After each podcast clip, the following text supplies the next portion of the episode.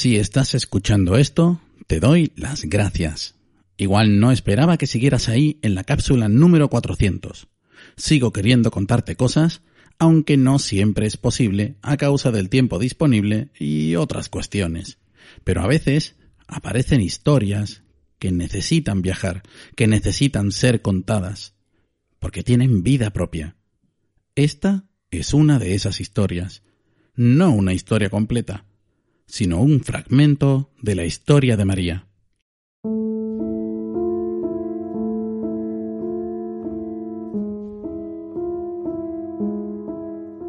María escucha bandas sonoras, a veces espectaculares y épicas, otras dramáticas, unas veces intimistas, pero las que suenan en obras cómicas no le parecen suficientemente buenas, a menos que expresen sentimientos dignos de ser expuestos. Así, sin pensar mucho, le viene esa expresión de talento que aparece en el momento de la sopa, en Ratatouille. Una melodía que nace de la inspiración y que se va enriqueciendo porque se deja fluir.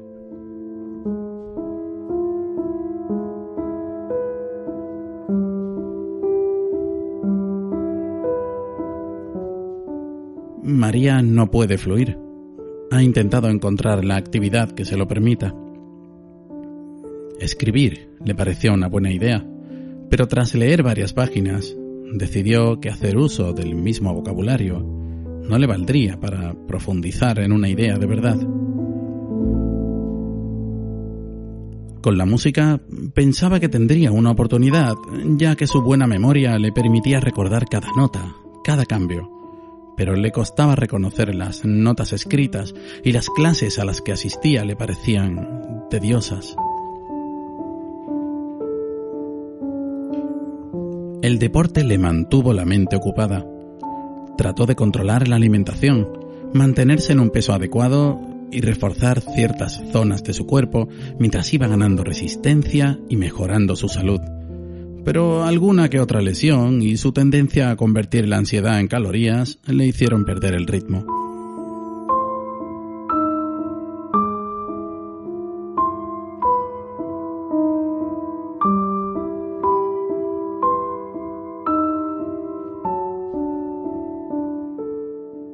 En todo ese tiempo había encontrado pareja, se había casado y tenido hijos, y aún veía con admiración a quienes habían encontrado su sitio, su sitio en lo personal, en lo interior, lo que les llenaba. Admiración y envidia, y tristeza, y cuanto más tiempo pasaba, más los había perdido. Y llegaron las frustraciones, la seguridad del fracaso, la amargura y llegó el momento en que se reconoció dueña de esa mirada, la de desaprobación a aquellas personas que no mostraban seguridad o que no cumplían con su aparente función, miradas que hacían daño.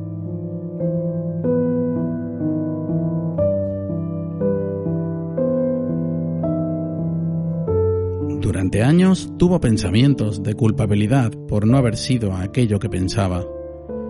Quedaban en el recuerdo los intentos de encajar, y la suma de las frustraciones consecutivas tenían como resultado sentimientos de desesperanza que no traían nada bueno.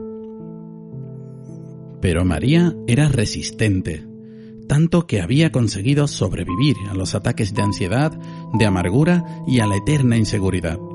No había sucumbido a la irritante felicidad que mostraban otras personas cercanas.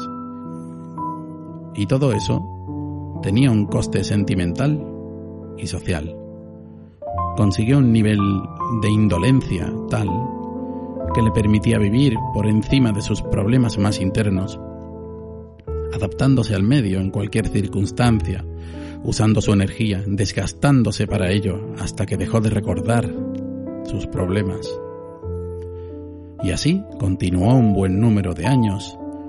Por el camino dejó personas defraudadas, cansadas de sus conductas duras y su poca compasión. Fue su castigo tener conciencia de ello, porque en su interior sabía que algo no iba bien. Decidió aprender algo nuevo y se propuso hacer unos cursos por Internet. y durante las últimas semanas previas al examen ocurrió algo. Un latido de menos. Un latido de más. Mientras se quedaba sin aire, María recibió decenas, cientos de imágenes que invadieron su visión durante un minuto. Eran imágenes suyas, algunas de hace mucho tiempo, otras más recientes. Algunas eran de cuando se probaba la ropa de su madre a escondidas, de cuando se pintó las uñas por primera vez, de cuando se disfrazó en una fiesta. Y entonces, a pesar de que estaba paralizada, escuchando sus latidos, llegó el dolor. Un pulso creciente en torno al corazón, una esfera difusa que se extendía por el pecho y que no cesaba. Si solo hubiera atendido a mi instinto, se decía a sí misma. Pero no. Vino el noviazgo, la boda, bendita sea su pareja, todo se ha dicho, y vinieron los hijos que, por otro lado, María siempre quiso tener. Entre las imágenes y el dolor había una sensación de frustración infinita y de desesperanza.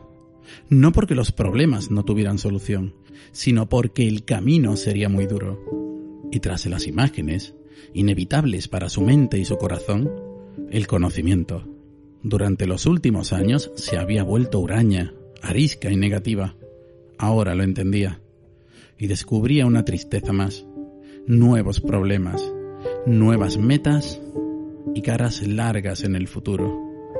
Años de no encajar, de no saber qué hacer, de no aportar como sentía que debía hacerlo, un atasco en la mente y en el corazón, que no sabía gestionar y que según pensaba, duraría para siempre. Se abre camino. La vida, quería decir ella. ¿Ella? ¿Y si fuera ella? Ella misma, quería decir. ¿Y si por fin se plantara y a pesar del tiempo perdido pudiera ser ella? Más valdría tarde que nunca, se decía. Y quizá por eso se imaginó que pasaría un rato ante el espejo para darse unos toques de color, elegir unos pendientes, luego unos leggings y unos zapatos cómodos, y que saldría a la calle y que miraría a la gente a la cara. Y cuando se imaginaba esto, se sentía bien, pero bien como jamás se había sentido y se atrevió un poco más. Hablaría con su familia, con sus amigos, y les contaría la verdad, que llevaba mal toda la vida, y que por favor le perdonaran las salidas de tono, los comentarios negativos, la impaciencia, los cabreos y los gritos, que había encontrado por fin la solución. Y aún fue más allá. Se imaginó con su pareja, así abrazada a ella, porque su pareja es muy mujer, y que serían felices, pero muy felices.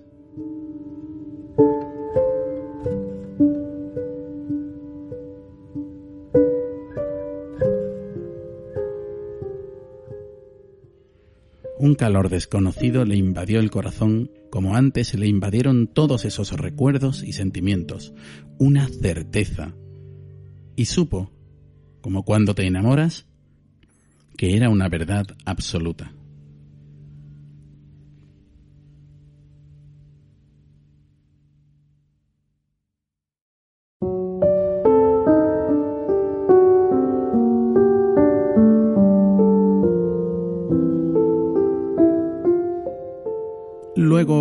Se acordó de la gente del trabajo y por más que lo intentó, no pudo verse en el futuro. Recordaba el trato, las amenazas y la absoluta falta de empatía que ella también había mostrado con familiares y amigos.